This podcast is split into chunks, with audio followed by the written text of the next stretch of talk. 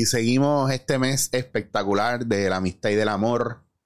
Yo le dije a ustedes que yo iba a traerle todos los recursos posibles para ver si ustedes pueden trabajar esas relaciones y mejorarlo de la, ¿verdad? Darles, darles luz en esas relaciones. Y hoy tengo, tengo una amiguita súper especial, bien cool, ella bien chulita, que yo quiero un montón de mi grupo de amigas, de amigues.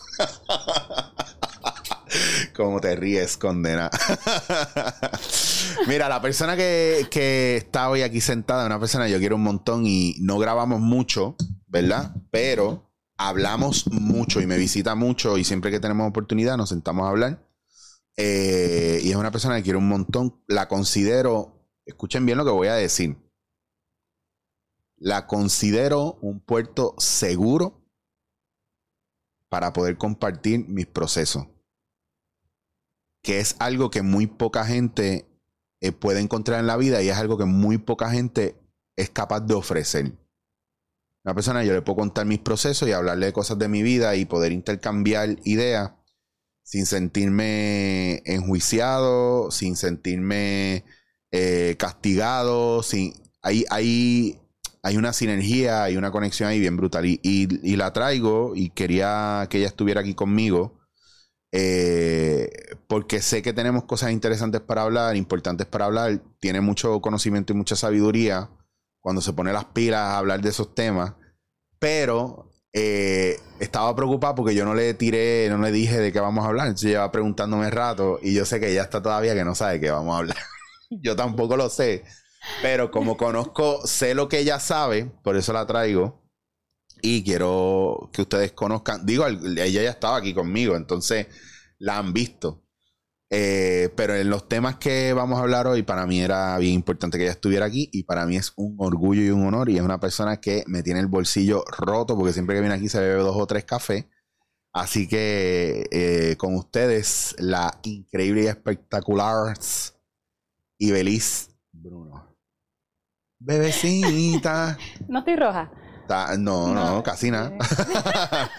y Belige es sexopedagoga. Eh, ven acá, yo te iba a preguntar, ah. porque hay sexóloga, sexopedagoga, eh, sexista. ah, no, eso no va. Esto es como, como las clasificaciones. Soy sexóloga, pero me especializo como sexopedagoga. Que es más en, eh, educación. en educación, que está genial porque pues te obliga a entrar a la parte teórica. Es la base, o sea, es lo primordial, la educación. Y yo sé que tú das consultas también y das charlas en diferentes sitios.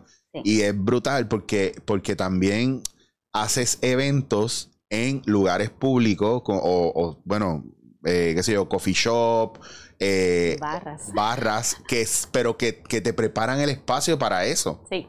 Y aún así se permite un espacio íntimo, pero es un espacio bien seguro y, y súper educativo. Y no es como que es una banda o no es como que es un show de comedia es tú haciendo una charla y unas dinámicas que vienen muchas parejas y gente individual, ¿verdad?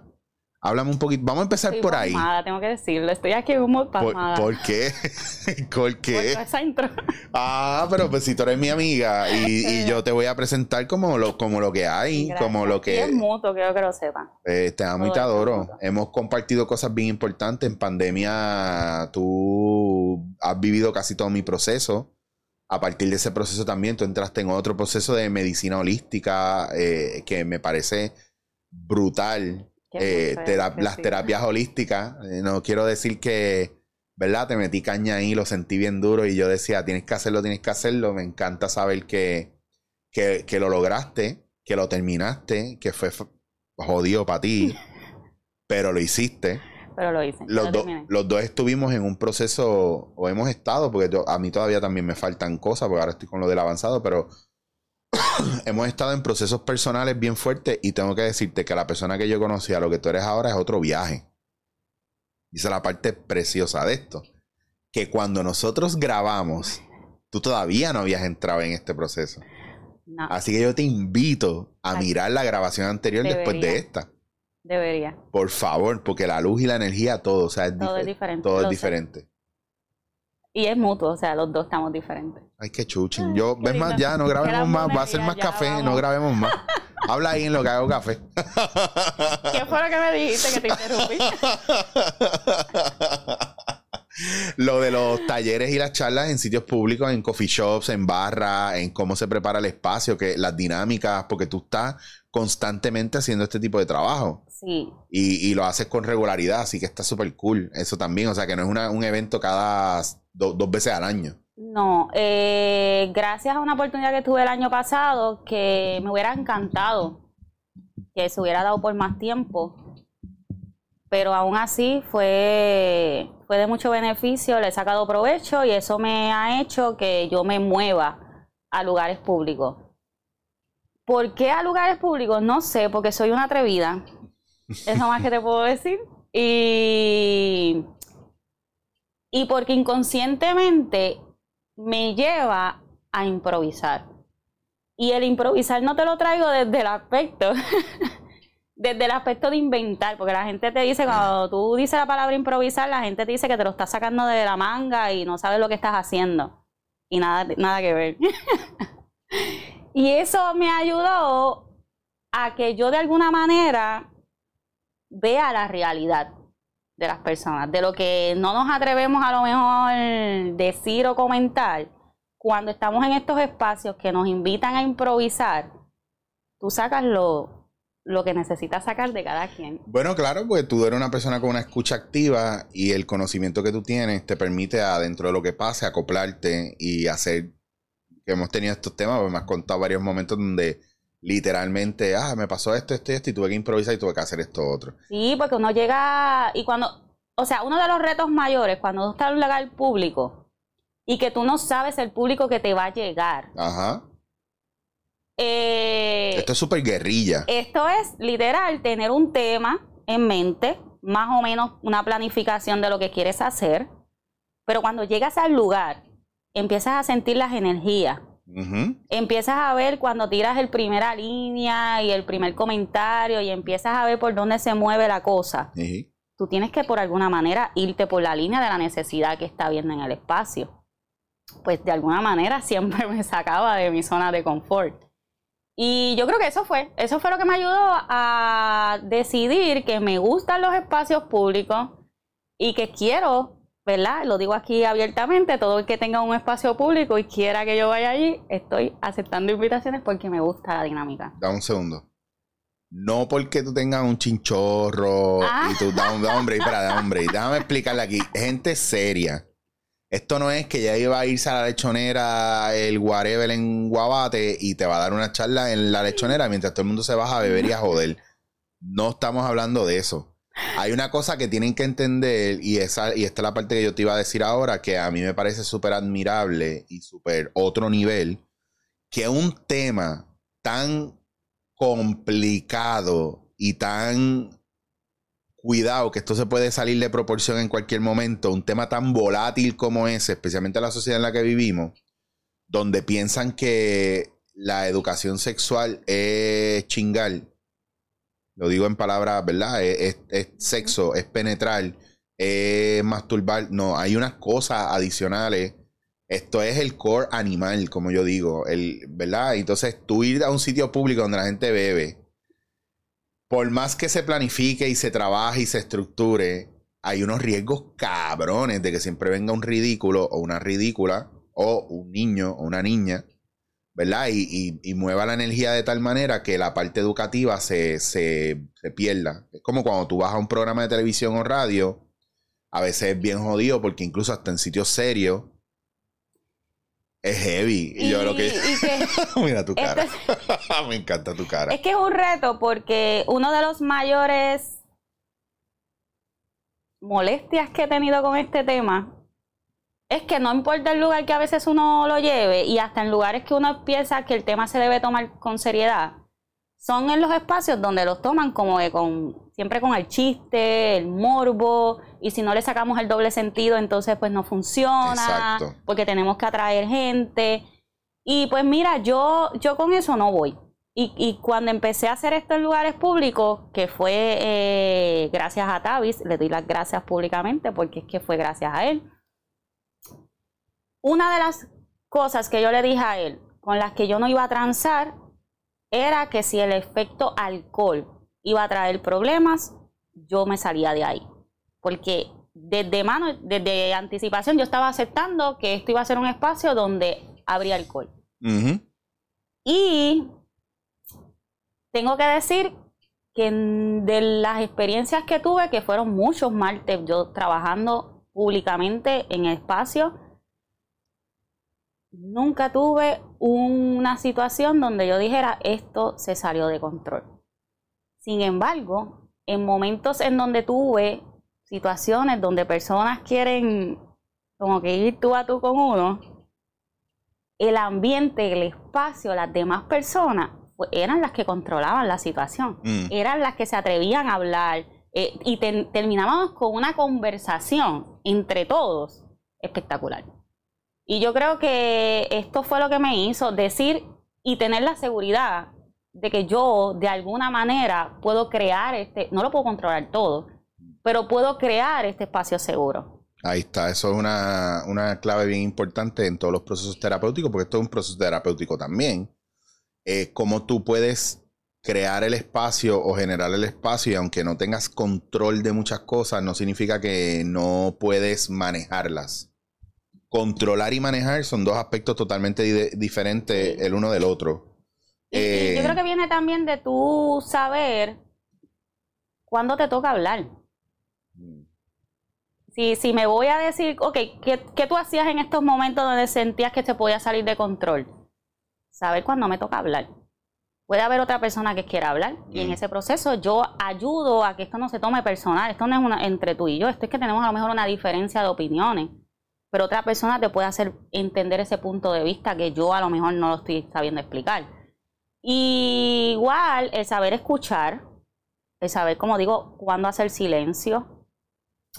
Eh, yo creo que son las dos cosas que me ayudaron a eso, a que los espacios siempre, siempre fueran un espacio seguro. O sea, yo creo que tuve muy bonitas experiencias y al día de hoy la gente me lo pide, de, que lo siga haciendo, de, de que cree estos espacios por lo tanto, son necesarios y por lo tanto, por eso me animé a seguir haciéndolo. Ahora mismo lo estoy tratando de trabajar en algunos coffee shops, pero igual con la misma dinámica, con el mismo espacio, de que podamos conversar y podamos hablar. De, la idea es, eh, o sea, yo cuando me animo y cuando acepté esto de traer estos temas en estos espacios públicos, es con la idea de que de alguna forma se normalice lo que tanto tenemos que hablar con la sexualidad. Porque de hecho hay que hablar sobre esto. Y para hablarlo hay que entender que nuestro entorno está en las mismas. Mm. Todos estamos pasando por la misma situación. ¿Por qué todo el mundo tiene tanto miedo y tanto pacho y tanta inseguridad en hablar de estas cosas. Pues, por ejemplo, cuando hablamos de, por darte un ejemplo clásico entre hombres, el tamaño del pene, que es algo que tú no puedes manejar y controlar, es lo que tienes, es lo que hay. Pero es un, es una, es un tema del cual muchos hombres le tienen mucho miedo. Hay hombres que no están seguros si es o no es suficiente. Hay gente que no importa lo que tenga, son unos campeones porque lo usan y, las mujeres o, sus parejas quedan locos con ellos.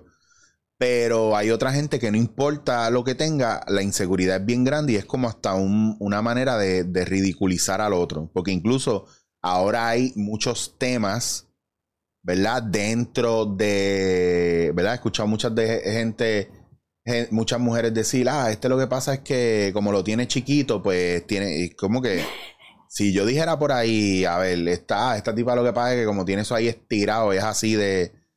Eso está fatal. Entonces, ¿qué pasa? Sigue esa, esa cuestión de, pues ahora, pues, pues, yo no me desnudo frente a ti. Yo soy gordo y no me atrevo ni quitarme la camisa porque tengo más tetas que tú. O sea, el cuerpo es un tabú también para mucha gente. Hay gente que no quiere su cuerpo y no acepta su cuerpo y no acepta que eso es lo que tiene. Y no permite una apertura ni siquiera física. Imagínate hablar de eso. Sí. Yo, yo creo que darte una razón no podría darte una sola. Dame todas las que te, todo lo que te venga a la cabeza. razones para esto, de, partiendo de, nuestra crianza, partiendo de lo que nos ha inculcado la sociedad o nos ha programado la sociedad. Eh, nuestras creencias religiosas también. eh, los estereotipos marcados. Yo creo que hay mucho eh, que puede contribuir a estos miedos y a estas inseguridades. Y hay que partir de cómo está mi programación, de dónde viene mi programación y en qué creo. Eh, la aceptación, de hecho, yo creo que el, mayor problema de todo esto es cómo manejamos o cómo aceptamos la desnudez. Mm. Si, de, si tú hablar de desnudez para ti es un tabú, para ti es algo vergonzoso, para ti es algo que únicamente, o lo vemos de este, de este partir de privacidad, donde es únicamente en cuarto cerrado, cuando la desnudez no tiene que ser ni sexualizada. Claro. La desnudez simplemente tienes que naturalizarla y ya, y entenderla que este, este es algo natural. Eh, pues yo creo que es eso, que tú, cómo tú ves todo esto, cómo tú ves las relaciones sexuales, de hecho, ¿cómo es tu relación o con, la pornografía? O sea, de ahí, cada persona que me trae situaciones del tamaño del pene, situaciones de cómo me veo físicamente y que no me acepto, situaciones de, la duración, todas estas cosas que normalmente tenemos eh, issues, la mayoría de las personas, vienen de lo que aprendimos y de lo que vimos constantemente en el porno. Porque entendemos que así es que se te tiene que dar la situación. Y así es que me tengo que ver. Dígame. Sí, hola, saludos. Mi nombre es Eric Rodríguez. Eh, soy del área de Guaynabo. Mi pregunta es para usted, Iberis Bruno. Dígame. Eh, creo que es más una observación. Yo aquí, a mí, una cosa que mencionaba ayer en, en otro podcast que estaba, que tú no fuiste, eh... Pero he ido. Ah. Espérate, primero que tú. Eh, pero, ah, pero a mí me invitaron primero que a ti y yo estaba en España. No venga ahí. Un saludo a los muchachos de Hablando en la Roca.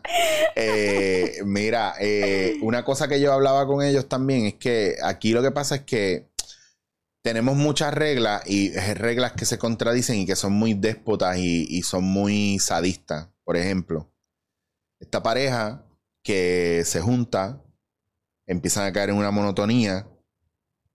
El hombre tiene unas necesidades biológicas que para las mujeres no son tan necesarias, pero para el hombre son muy necesarias. Eh, que no es capaz de sostener o de controlar, pero sostiene y reprime, porque no las controla, porque no puede controlarlo, pero lo reprime y su ánimo cambia, ¿verdad? Cuando quiere intimidad y no la está teniendo.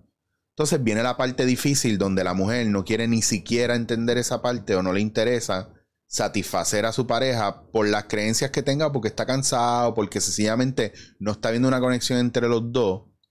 Y la persona, por no poner los cuernos, pero no puede soportar más, un día viene y empieza a ver porno. Y otro día empieza a ver porno. Y otro día empieza a ver porno. Y se da y la, y la pareja está en otro mundo, no se da cuenta, está, o cree que todo está bien, todo está normal. A lo mejor esta persona no lo empezó en la, en la niñez o en la adultez o en la adolescencia, a lo mejor lo empezó más tarde, a lo mejor él desde la adolescencia estar con otra gente le ya lo han humillado tanto o no se atreve por los rechazos. Hay muchas razones por las cuales la gente cae en porno. Y el porno está ahí, está llenando un espacio que no debería llenar, que es el espacio educativo, el, espacio de. Bueno, yo no sé si tuviste esta película que se llama. Mm, de este tipo que era con Ryan Gosling, donde él se inventa una novia que es una muñeca. No, no Uy, pues ahí hay unos temas bien fuertes. Hay una cuestión a nivel psicológico que, pues mira, como no quiero pegárselas a mi mujer, como no quiero meter la pata y como no me están haciendo caso, voy para el porno y me doy cuenta que es tan fácil que si me meto en el baño media hora a bañarme, ahí rapidito puedo soltar y de repente cuando, cuando uno tiene un orgasmo, un hombre se masturba y eyacula, viene un sentido de paz, de tranquilidad, de bajón, es como todo ese estrés baja y es como si la testosterona sale y baja los niveles. Entonces pasa algo que más que de ser placentero es, de, es como tranquilidad, es como a veces hasta enfoque. ¿Por qué? Porque ese descontrol hormonal, ese movimiento, esa necesidad de saciarlo. Entonces, a nosotros nunca nos han enseñado a bregar con eso. Nunca nos enseñaron que cuando empezamos a tener esa urgencia, que hay un meme corriendo por ahí, hay un video, GIF corriendo por ahí, un video, eh, del nene mirando, eh, como pensando y después se da cuenta de algo y mira y lo que dice arriba es cuando te das cuenta que eso que tienes ahí no es más que pamear. ¿Me entiendes? Entonces, es, esos descubrimientos personales, ¿verdad? Con relación a la sexualidad, que no necesariamente se atreven a enseñarte a la escuela, porque es una, un, imagínate qué pecado, un adulto hablando a un niño de sexo, ni siquiera para la educación, que ese es el problema que está trillado aquí. Pues tú tienes hombres y mujeres que cuando niños no supieron, no entendieron nada de su sexualidad y de adultos se siguen comportando como niños. a escondidas se satisfacen, a escondidas manifiestan su necesidad. Y hasta escondida me comparto. También. Porque teniendo intimidad nos cohibimos o no nos quitamos de por completo la ropa o la iluminación eh, tiene que ser oscura. O sea, de alguna manera nos estamos cohibiendo en algo. Mm. Yo creo que de la situación que me traíste. Sí, del monólogo que acabo de hacer. Hay que separar un montón de cosas, ¿verdad? Aquí, pues, eso es un caso que se puede estudiar bien chévere. Por favor, para eso, por eso tiré el bombazo, porque, porque es algo muy común, es la historia de mucha gente. Hay mucho que hay que trabajar. Primero que nada, que, que sí hay una realidad. Nadie tiene que tener la obligación de satisfacer a nadie. Empecemos por ahí. Pero, si estamos compartiéndonos, ¿verdad? Y estamos teniendo ese compromiso de compartirnos. Yo creo que como equipo, de alguna manera, sí tenemos que trabajar para satisfacernos de ambas partes. Eh, si se llega a eso de esconderse para ver algo, que ojo, es una manera de tú decir, lo hago de esta manera para no ser infiel, pero entonces tendríamos que también sentarnos a hablar ¿Qué es infidelidad, para cada ahí, quien. Ahí viene, ahí viene la regla. Ahí viene la regla, o sea que volvemos a. Yo no llamo regla, yo llamo acuerdo. Ahí vienen los, los, acuerdos que, tienen que tenemos que tener. Los acuerdos de controlar lo incontrolable. Tú me la pones difícil. Claro, por eso, por eso sé que te puedo, por eso te quiero aquí, porque quiero que hablemos con la realidad, porque yo sé que a nivel teórico. Lo que pasa es que tenemos Sí, y disculpa que te interrumpa. No, te interrumpo yo a cada rato. Tú estás bien, soy yo el que estoy siendo bien cabrón. Eh, tú, no yo. Eh, hay que tener una realidad de hasta dónde yo puedo dar mm. y hasta dónde yo quiero aceptar. Porque a veces cuando nos sentamos a hablar de estos acuerdos, llámale si les quieres llamar regla. Yo, para mí me gusta más el acuerdo, pues cuando uno dice regla, las reglas es como que no, son cambiables. La regla, esta es la regla y se acabó. Los acuerdos son cambiables. Y de ahí yo siempre digo, miren, siempre nos vamos a topar en el camino con darnos cuenta si este acuerdo me funciona o no. Si lo decidí desde una perspectiva que tenía y una ilusión y desde yo creerme que sí puedo sostener esto o sí puedo hacer esto. Y en el proceso te das cuenta que no, mira, no, no es así, no puedo. Pues los acuerdos son cambiables y eso hay que tenerlo como que presente, porque a veces también cuando llegamos a estos acuerdos es como que no, pero es que tú dijiste esto. No, pero es que está bien, lo dije, estoy consciente que lo dije. Pero en el proceso me di cuenta que no puedo, que mis sentimientos son diferentes, que mis emociones son diferentes a las que yo pensaba que iba a tener. Entonces, es esa realidad cuando, cuando nos sentamos a tener acuerdo. Igual que con, todo esto, cuando hablamos de la infidelidad, ¿qué es infidelidad para mí? Pues esto también es cambiable. Puede ser que algún punto diga, mira, a mí no, ya yo no considero que tú te metas en el baño, veas porno y esto es infidelidad. Al contrario, si me lo comunicas, si lo hablamos, si sientes que de alguna manera estás llegando ahí porque yo no te estoy escuchando, porque yo me estoy cerrando, pues entonces son temas que hay que hablar. Son temas que hay que sentarnos a hablar. Si simplemente es porque tú tienes que querer ese espacio y lo quieres, pues son otros 20, no tiene nada que ver conmigo. Entonces, yo, yo te puedo decir a ti, y perdón, aquí tengo que hacer un hincapié.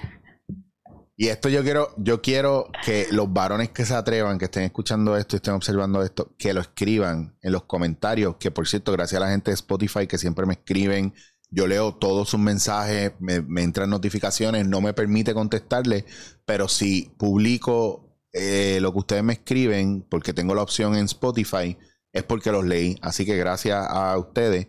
Pero los que estén escuchando con esta premisa, yo te aseguro a ti que un hombre que está conectando con su pareja y la intimidad está bien, de verdad, de verdad, no mira para el lado, bien raro va a mirar para el lado y bien raro se va a esconder en un baño a masturbarse viendo pornografía. Bien raro, porque no tiene que ver con cuántas veces tengan intimidad. Hay una cuestión Es la de. conexión. Sí, Sí. hay Y esto yo no le diría solamente únicamente al hombre, yo creo que yo también diría Sí, no, la, de la, mujer también, obviamente, obviamente, sí, Eh, eh, totalmente de recuerda que acuerdo. estamos en la búsqueda de satisfacer una necesidad. Mientras mi necesidad se está satisfaciendo, yo no me voy a mover de ahí. Eso, eso es algo que surge en todas las facetas de nuestra vida. Mientras Claro. mi trabajo me va bien, no hay queja. Claro, Mientras con mis amistades me vaya bien, no hay queja. Siempre y cuando mis necesidades se están satisfaciendo. Cuando no se están satisfaciendo, entonces. Pero usualmente estamos en las de que le corresponde al otro satisfacer mis necesidades. Pero en qué momento yo dejo saber que mis necesidades no se están satisfaciendo Claro. yo deseo. Entonces, yo creo que ese es el problema mayor en todo tipo de relación, en todo tipo de relación. Y tratando de volver de, de lo que es todo esto del, del cuerpo, de la aceptación y todo eso, que quiero hacer también un paréntesis. Hablamos del porno, yo no lo recomiendo. O sea, todo aquel que consuma porno, eh, vamos a tratar de tener esta sí, de minimizarlo o de evitarlo. de evitarlo, de irlo minimizando, de cuestionarme por qué lo veo, qué puedo hacer diferente para satisfacer eso que me ayuda al porno. So, pero eso puede ser otro tema. Eh, creo que hay que hacernos muchas preguntas referente a lo sexual y a las relaciones sexuales, a nuestra intimidad. Y desde las preguntas es de uno, o sea, desde el aspecto de uno. ¿Qué, qué yo quiero sentir cuando me la relaciono sexualmente? ¿Qué yo, por qué yo quiero tener sexo más allá de mi deseo? Porque normalmente tenemos sexo porque tengo un deseo sexual. Pero ¿de dónde viene ese deseo sexual? ¿O qué está buscando satisfacer ese deseo sexual? Y ahorita, en las conversaciones que tenemos fuera de cámara, que si las, si las grabáramos, bendito sea Dios. Sí, si la grabáramos estaríamos censurados por completo. Dios nadie mío. entendería nuestros procesos.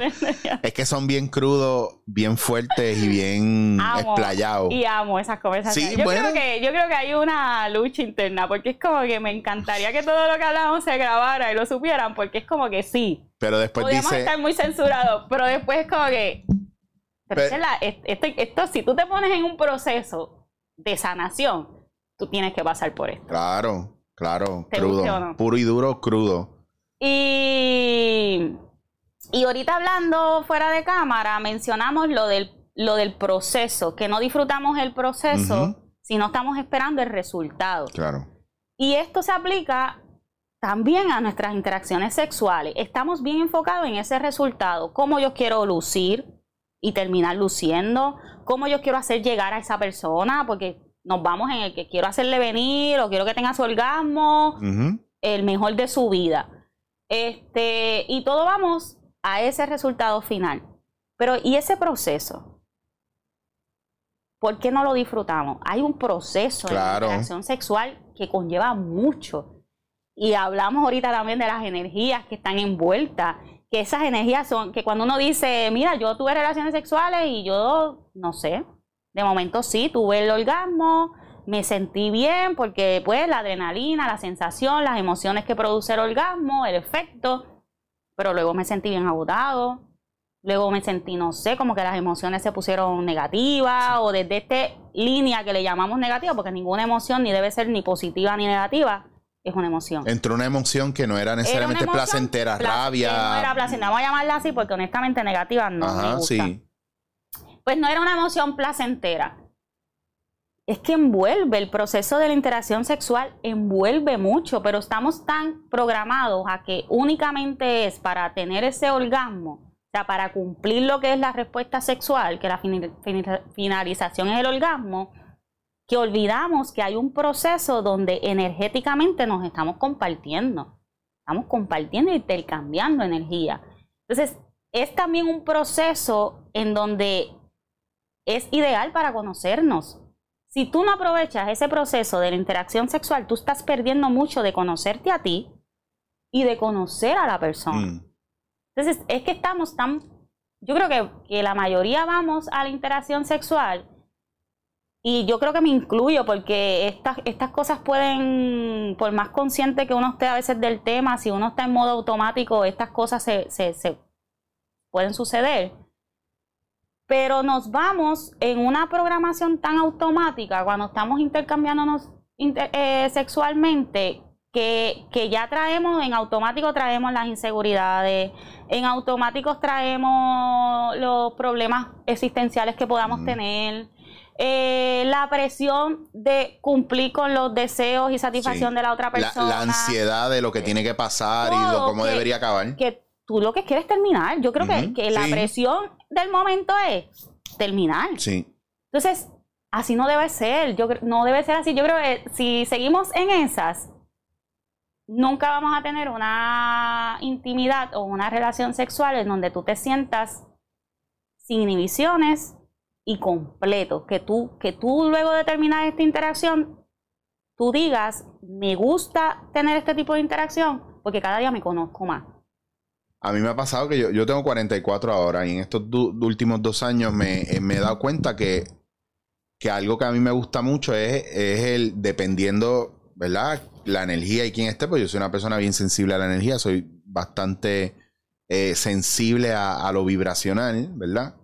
Pues yo me he dado cuenta que a mí me gusta, yo soy un explorador de piel, a mí me gusta en la desnudez pasar mis manos, tocar, besar, oler, mover. Y yo puedo estar rato en ello antes de tener intimidad o antes de tener una penetración o lo que sea.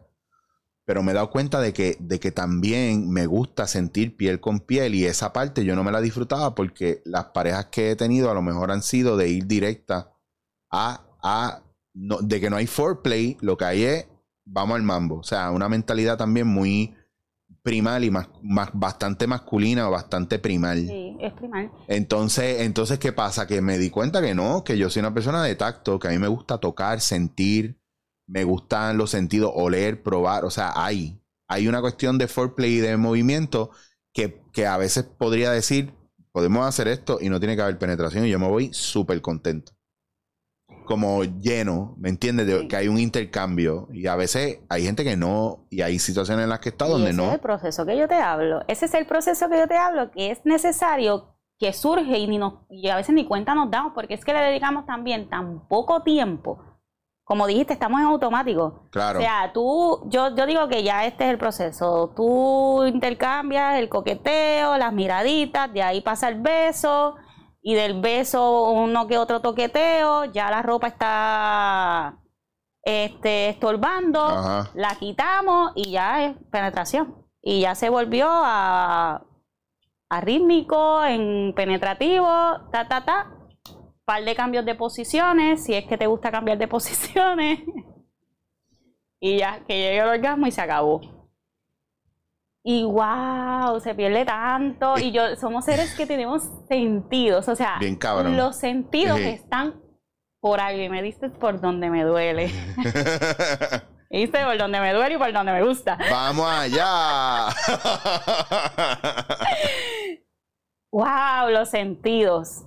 Si la gente estuviera consciente de activar sus sentidos antes de empezar a, a- a- esta interacción, porque esa es la intimidad.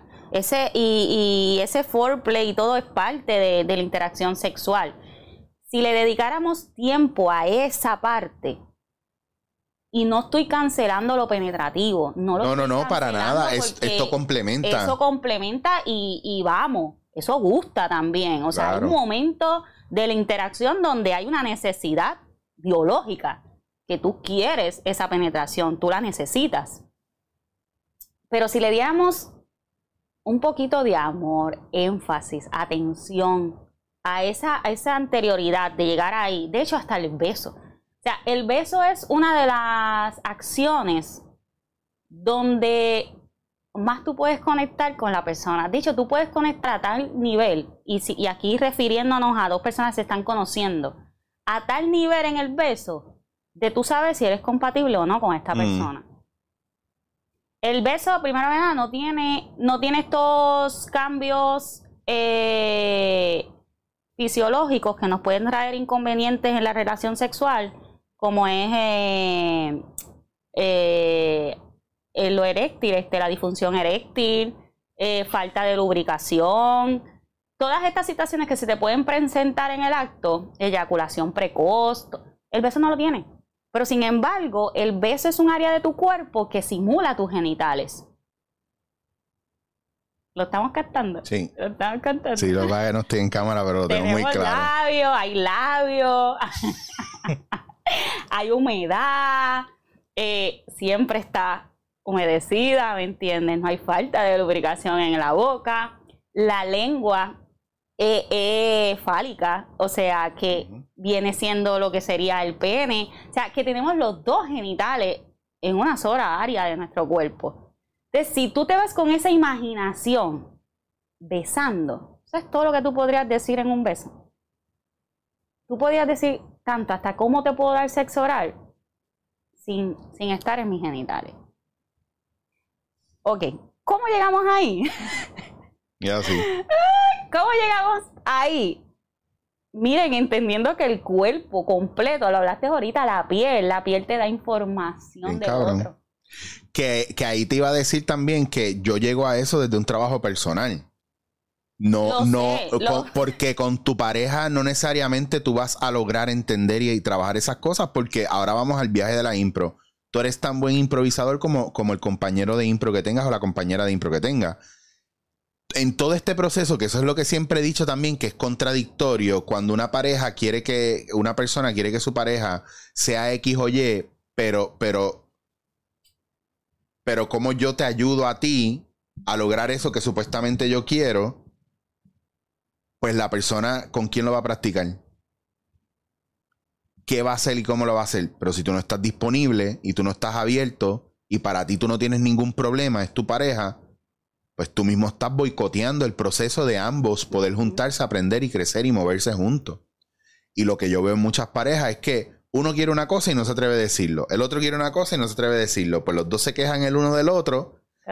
Entonces el ninguno uno, está enterado ni del otro ni del otro. eh, claro, y entonces viene el uno y se va para otro lado a aprender y se quedó en el otro lado y no volvió a traer nada para casa. ¿Por qué? Porque ahora yo no te, ¿cómo yo le explico a esta persona que ahora yo sé esto y quiero probarlo? Y se vuelve, volvemos a la cuestión de que tiene que ser un trabajo personal primero y ahí es que tú vas, o o si la pareja está dispuesta los dos a lanzarse y a experimentar juntos, ya sería un palo. Palote. Pero qué brutal sería que tú puedas llegar claro, porque a veces pasa también que uno está muy claro con lo que quiere y se tira para adelante, pero la otra persona se frena. Y como tú no te has trabajado, viene una herida de rechazo y de humillación. Ah, esta persona no quiso esto de mí. Ah, pues yo no puedo traer esto más aquí. Y, es- y, y también entramos en lo personal, en coger las cosas también desde este aspecto personal. Claro, pero es, es difícil Y que es no. Es difícil no tomarlo, es es difícil no tomarlo personal porque es, difícil, uno. Pero yo creo que se vuelve más fácil cuando uno está haciendo ese trabajo. Eh, Cuando uno está haciendo este trabajo de sanación individual, o sea, Claro. consciente, porque esto es individual, pero bien consciente de mi proceso y de lo que conlleva, yo creo que a medida del camino uno va ya entendiendo de no tomarse las es- cosas. esto no es mío, esto es tuyo. tuyo. O sea, tú no, no me estás rechazando a mí, tú te estás rechazando a ti a la oportunidad de hacer esto porque te dé un miedo o algo. Y ese, ese aspecto que hablaste de, de que como pareja no estamos alineados en la misma búsqueda, yo creo que eso es un problema. Y si no se habla con honestidad, con madurez, con aceptación en cuestión de que qué podemos hacer con esta mentalidad de esto estamos hablándolo, pero esto es como qué podemos hacer al respecto. Si no lo hablamos desde ahí, eso es un problema grande. Eso es, yo creo que eso es como estar nadando contra la corriente, sabiendo que estás nadando contra la corriente y pues pensando que en algún momento te van a cansar. ¿Por qué? Y lo veo mucho cuando lo veo en mis talleres. Que van a mis talleres, tienen pareja, pero es una sola parte de la relación, de la pareja, es una sola parte la que está Claro. yendo a talleres, la que se está informando. Esto trae cambios, quieras o no. Y los cambios te mueven, traen movimiento. Y cuando tú te mueves, tú no te puedes quedar en el mismo lugar. Si la otra persona se queda en el mismo lugar, inevitablemente estamos, estamos alejándonos. Crónica de una muerte anunciada, donde usted vea que su pareja está haciendo procesos personales y usted no, no crea que usted, usted no tiene problemas, no crea que usted es mejor que el otro, no crea que usted no lo necesita. Montese en ese tren, deje la soberbia, deje el narcisismo, deje el egoísmo. Y que no tienen que hacer este mismo trabajo. No, pero, un trabajo hay que hacer. Hay que hacerlo, pero hay que montarse en el tren del- de, la, de la introspección, porque lo que pasa es esto, Yeah.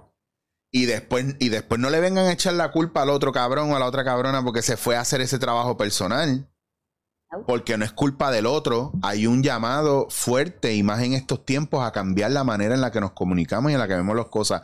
Aprovecho la oportunidad para comprometer fuertemente a Ibelis Bruno, sexopedagoga Grabo y, cara, y terapeuta holístico, a comprometerme con ella en algún momento en mayo. Yo no sé si ella va a estar en Puerto Rico, pero pienso que a mi vuelta de, de Barcelona, tú y yo deberíamos montar un taller que, ¿verdad? Yo trabajo la parte de comunicación con lo de la impro, que esa es mi expertise, ese es mi viaje y algunas otras cosas más. Y tu parte, la, ¿verdad? La parte de lo más de lo íntimo, de lo sensual, de lo De lo sexual, de lo... ahí está, Ya, ahí está. ya. Dale. Mira, públicamente me comprometo. Pues ya está, lo van a ver en mayo y Beli y yo vamos a un taller, lo vamos a cobrar bien caro para que sepan, porque va a ser un taller bien cabrón. Sí, porque yo a mí pues, está, no, a mí no me va a arrastrar a regalar las cosas. ¿Por qué soy así? Mira. Está bien, pues si tú quieres, yo cobro el taller, pero tú no vas a cobrar. Entonces, yo bien cabrón. Pero, oye, es parte del proceso de manifestación Claro. y de crecimiento y Y desarrollo. de aceptar. Yo, yo creo que para muchas cosas no cuestionamos cuánto pagamos y lo pagamos. Para que paguen los y no nos préstamos. aportan nada. Para que paguen los préstamos para lo de terapia holística. Claro. Por Mira, favor. me parece muy interesante porque el trabajo que tú estás haciendo está bien brutal. eh, aparte de que, de que sí hay una parte que nosotros tenemos teórica bien clara, pero también hay una parte de la facilidad que tenemos de, de ponerlo en arroyo habitual y que la gente esté cómoda con nosotros en los temas que estamos hablando, Sí. porque es bien importante el desarrollo. No quita el hecho de que necesitemos un acompañamiento terapéutico de psicólogos, terapeutas, gente homologada en esto que trabaja desde otro lugar. Esto es parte de, de todas estas terapias humanistas, de acompañamientos terapéuticos que nos permiten explorar y expandir un poco más en lugares seguros. Pero si la cosa es muy fuerte, muy hardcore y muy grave, siempre hay profesionales que trabajan a nivel, ¿verdad? Psicológico, de manera más este, del trabajo homologado y también psiquiátrico, porque a veces son cosas que son psiquiátricas también. Sí, una cosa no cancela la otra. O, o incluso en el, en el aspecto, ¿verdad? Sexual o de la sexualidad de la persona, puede ser hasta, hasta clínico, ¿verdad? Porque hablamos antes de difusión ere- erectil y un montón de otras cosas más que necesitan un, un trabajo ya más clínico. Clínico. No, definitivo. Eh, conscientes también que a veces lo físico no necesariamente es un problema físico. Claro. Puede ser un problema emocional. un Mental, problema emocional, mental. claro. Y la mayoría de las situaciones o problemas en la sexualidad son mentales o emocionales. Oh, wow. Y se ven reflejadas en lo físico. Y el consumo desmedido de pornografía también trae mucho problema. De alcohol, de drogas. O sea, Estrés, sobre todo, que es uno de los Estrés, mayores. Claro, el es- mayor, lo que más nos está matando hoy en día. El estrés es la causa principal del 90% de las condiciones físicas y mentales y emocionales. El otro 10%, 10% es la- el, el- el- el no tener estrés y buscarlo. Que somos un experto en eso. Esos Sí. días que nos sentimos sin estrés, porque yo me siento tan bien.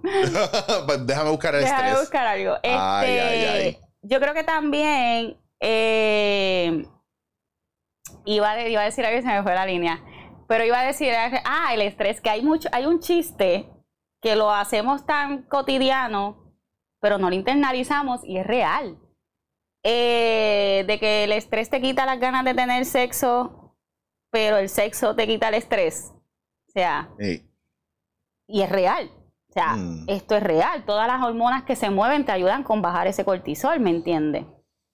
Eh, pero, ¿cuánta prioridad le damos a nuestra intimidad?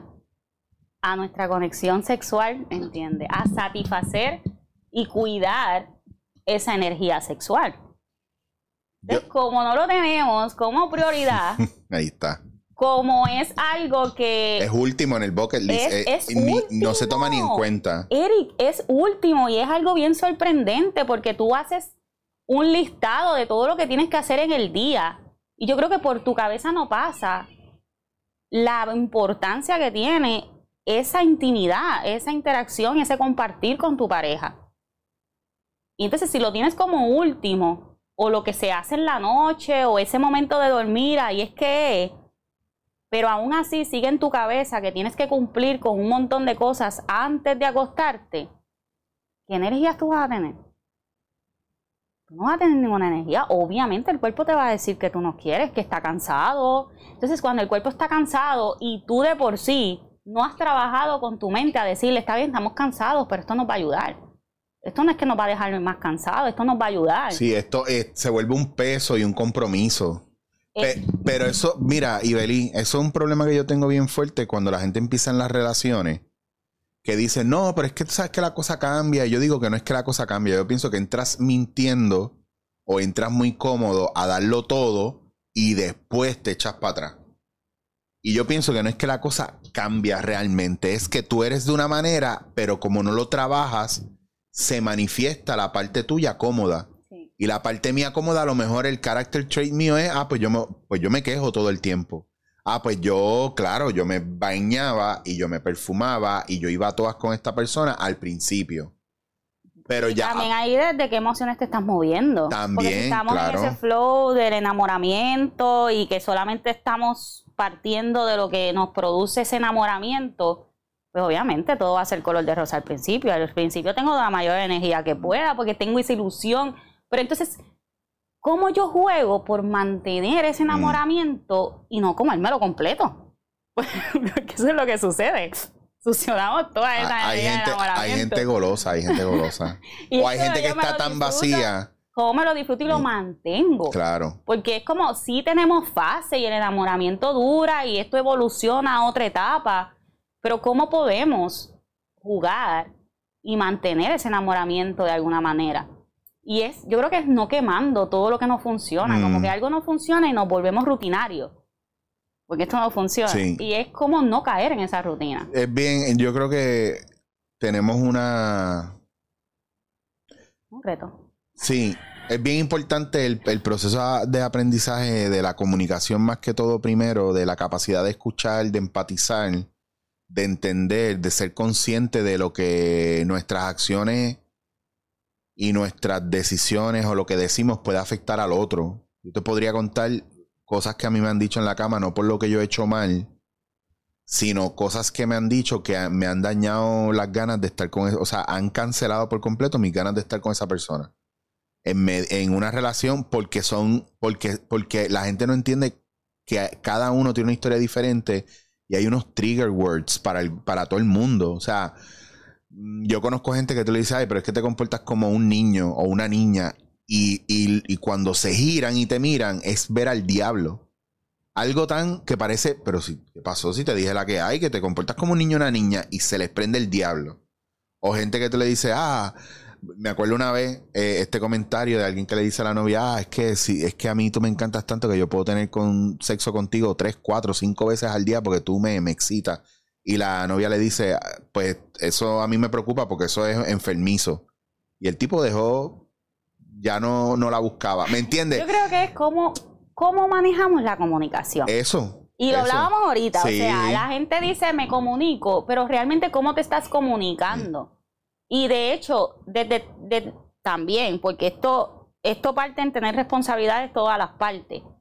¿Cómo me comunico si soy yo la que me estoy comunicando? Y también hay que ver cómo la otra persona está recibiendo el mensaje. O cómo tú recibes el mensaje de la otra persona. Esa- es eso. Todo es eso. ese- y entonces el proceso de comunicarnos es difícil. Claro. De hablar de que yo, ah, yo me comunico. el proceso de saberse comunicar. O sea, y cuando digo saberse comunicar es comunicación asertiva. Es difícil porque hay que jugar con todas estas cosas, donde tú tienes como responsabilidad asegurarte que tu mensaje haya llegado. Y eso es bien poco que se haga. Es bien poco que tú tengas una conversación y en proceso de la conversación tú digas o preguntes qué entendiste. Mm. O que pase el, el, clásico de que me están diciendo algo, pero me está tocando unos botones y yo me defiendo en vez de escuchar o yo castigo en vez de procesar. Y en el proceso que tú estás ya para dar una respuesta, ya tú cancelaste por completo todo lo que sigue diciendo la persona. Cuando a ti te están diciendo algo y tú tienes aquí una respuesta preparada, tú no estás en la conversación. Tú ya estás obviando todo lo que puede estar siguiendo diciendo esta persona que probablemente te está contestando tu pregunta. o toda la información que necesitas estás ahí. Pero como tú estás en el mood, tengo que defenderme, mm. pues vas a soltar la pregunta para atrás y eso va a ser un desmadre porque ni me escuchaste lo otro que dije y se mm, vuelve un revolú. Y, y, hay, y volviendo a la idea cómo se dicen las cosas, hay que jugar en eso. Cómo yo digo las cosas. No es, no es lo mismo decirle a alguien, mano, tú la verdad que te comportas bien fría en la cama. A tú decirle a alguien, yo estoy notando que en la cama no nos estamos comunicando bien. Eh, yo siento desde mí, yo siento que no está habiendo conexión. Que no hay una conexión. O que nos desconectamos. Me siento de esta manera como que aislado son cosas diferentes. Ah, que tú me estás diciendo que soy fría. Ah, bueno, si así. Y eso puede pasar porque... Ah, que tú me estás diciendo que no lo estoy haciendo bien. Y por eso digo que la responsabilidad tiene que ser de ambas partes. Claro. Como tomo. Pero hay maneras de decir las cosas. No es lo mismo que alguien te avalanche y te diga, ay, tú la verdad que pareces un hielo en la cama. Sí a que te diga, pero no estoy sintiendo una conexión, ¿qué está pasando aquí? ¿Alguna situación? Pero eso es un red flag también, y digo un red flag en el aspecto de mirar que por qué tú le estás hablando así a tu pareja en un momento tan vulnerable. Porque no, es que todo viene de tú mismo no saber la vulnerabilidad que hay en este espacio, porque tú mismo no te permites ser vulnerable en este espacio. Claro, y de la misma manera que yo veo gente que cuando una otra persona se le pone vulnerable y se abre porque, porque en ese momento no está teniendo el mecanismo de defensa de controlar sus emociones, la, la copa está demasiado llena y la persona dice cómo se siente y el otro se queda eh, eh, oh, deja de deja la changuería o deja el show o, deja el drama o porque la llora era cuál es el viaje, por favor, o sea, eh, vamos a...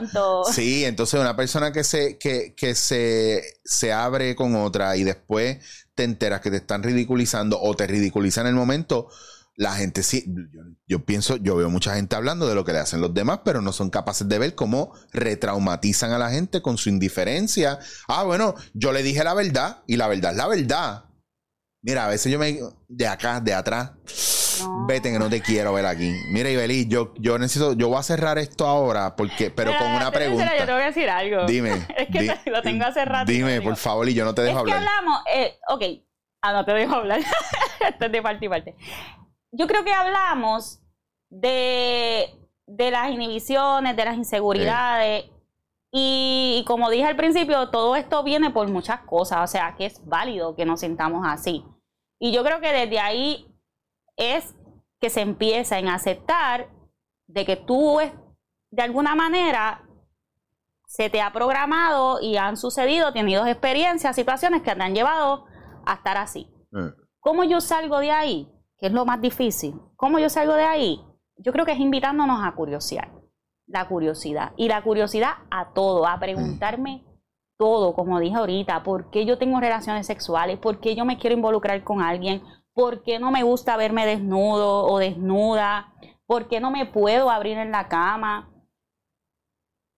Todo. O sea, la curiosidad te lleva a indagar, te lleva a buscar respuestas. Y en esa búsqueda de respuesta te vas encontrando, vas entendiendo por qué es que yo tengo esta inseguridad. Y cuando la entiendes, la sanas. Y cuando la sanas, ya no la proyecta. Y ojo, que mirando esa inseguridad, a lo mejor tienes el partner perfecto contigo para ayudarte a limpiar y sanar eso. Que a veces la gente piensa que uno tiene que llegar súper sano a una relación y no entienden que una relación saludable puede sanar a mucha gente, pero hay gente que está, yo no estoy para curar a nadie ni de ser psicólogo de la... Es que no se trata de eso. Cuando la gente. Cuidar. Sí, el- Yo creo, mira, la gente habla mucho de amor y el Sí. amor y el amor. Gente, yo creo que uno de los sinónimos para mí, esto lo digo yo para mí, de amar es cuidar. ya está. Y cuidar conlleva mucho, pero hay que cuidarnos. Sí. Desde si tú partes de cuidar al otro, todo es posible. Yo creo que todo se vuelve más fácil. Ay, yo quiero cerrar con eso. Te iba a hacer otras preguntas más, pero voy a cerrar con eso. no. No, vamos, no, porque quiero una segunda parte. quiero una segunda parte partiendo de esta pregunta. Esta pregunta que te la hago a ti para que reflexiones, no para que contestes, pero a lo mejor en otro capítulo lo trabajamos. Pero esta pregunta es para ustedes. Si ustedes no tuvieran ningún tipo de censura, ningún tipo de inhibición, si no hubiera, si no tuvieran eh, ningún tipo de, de peligro, de castigo, de condena dentro de la intimidad con su pareja, ¿qué ustedes se atreverían a hacer? No lo tienen que escribir, no lo tienen que hablar, es para que reflexionen. Si yo no fuera, si no hubiera inhibición o repercusión, y esto digo yo porque las peor, si tú estás pensando en algo bien malo para hacerle a tu pareja en la intimidad, tú tienes un problema, cabrón. Tú no, no deberías estar ahí o peligro contigo. Pero si es que hay cosas nítidas que tú quieres explorar con tu pareja, pero sientes vergüenza, inhibición. Si no hubiera nada de eso, ¿qué, te- qué- qué haría? O sea, explóralo, míralo dentro de ti, a ver qué puede pasar contigo y cómo te hace sentir. ¿Ya la puedo contestar? No. ¿Tú la quieres contestar? Yo pienso que debemos dar tu Instagram, tus contactos, para que la gente Dale, No la vea. voy a contestar. Pero lo puedes, bueno, no, es que no. Pero solamente les puedo decir, atrévanse en, esa intimidad, de alguna manera, sacar ese niño interior. Sí. Bello. Y, y, y, y a lo mejor mucha gente no entenderá esto, pero tú lo captaste rápido. Sí, yo lo tengo clarísimo. Al final, y para darle otra clave a esto, al final es. Mira, por eso me encantaría lo del taller juntos, porque improvisar, ¿verdad? No es otra cosa que salirse en el proceso en medio del proceso creativo. Es dejar que la vida se manifieste a través de nosotros, pero más importante es la imagen de niños que se entregan, se comprometen, se meten en unos personajes, en unos roles y juegan desde el descubrimiento, desde la apertura y desde las ganas de estar en el otro y con el otro. ¿Y qué nunca olvida un niño? Que nunca olvida un niño. Disfrutar. Lo dijo ella, que nunca olvida a un niño. Disfrutar. Pasársela bien y disfrutar. Ya está. Gracias, Ibeli. Dime, por favor, dónde te consigue la gente. Por favor, gente seria. Por favor, Gente seria. por favor. Gente seria. ¿Ok? Me pueden conseguir en Instagram, mismo, en Instagram, por bajo ibelisbruno.sexóloga. ibelisbruno.sexóloga.